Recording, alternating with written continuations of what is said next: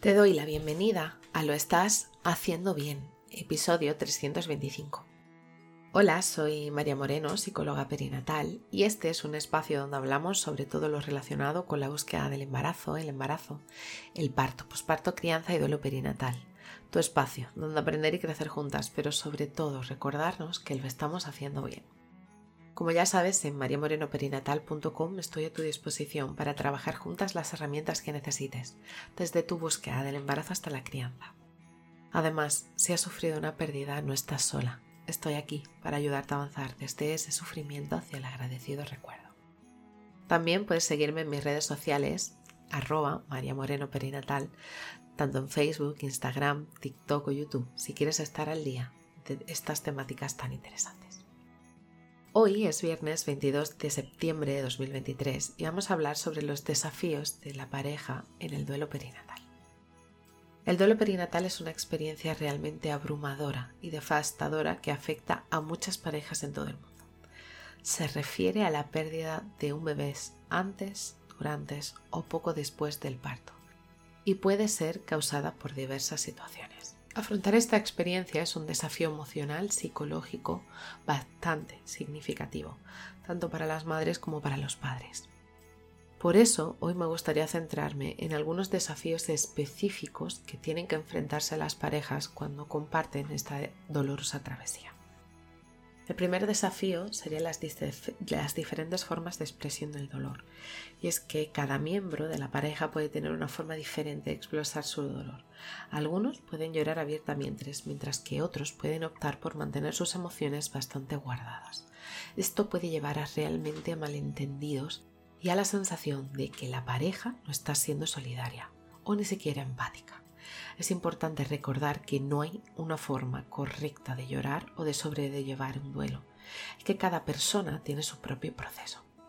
Desde aquí te, te, aconsejo fomentar una comunicación abierta y el respeto por las diferentes formas de expresar el dolor. Te invito también a, si fuera necesario, ir a terapia de pareja, ya que puede ser útil para aprender a comprender y apoyar las necesidades emocionales que tiene cada uno de los miembros de la pareja.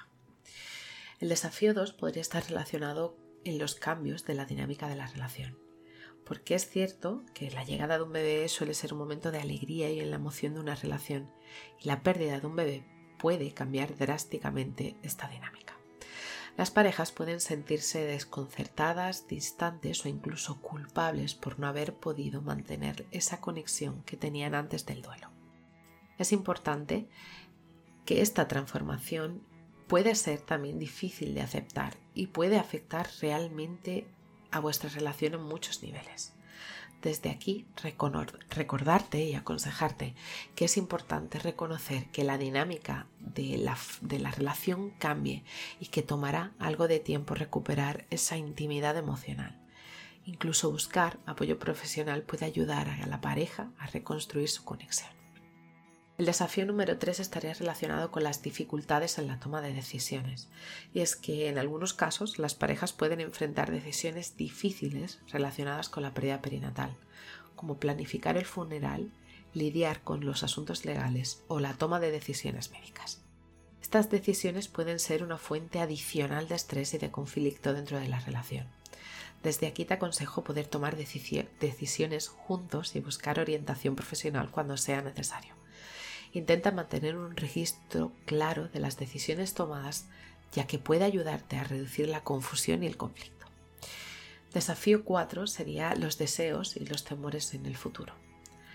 Después de una pérdida perinatal, las parejas pueden enfrentar una incertidumbre sobre su futuro reproductivo. Algunos pueden desear tener más hijos, mientras que otros pueden temer otro embarazo. Estos deseos y temores pueden crear tensión en vuestra relación.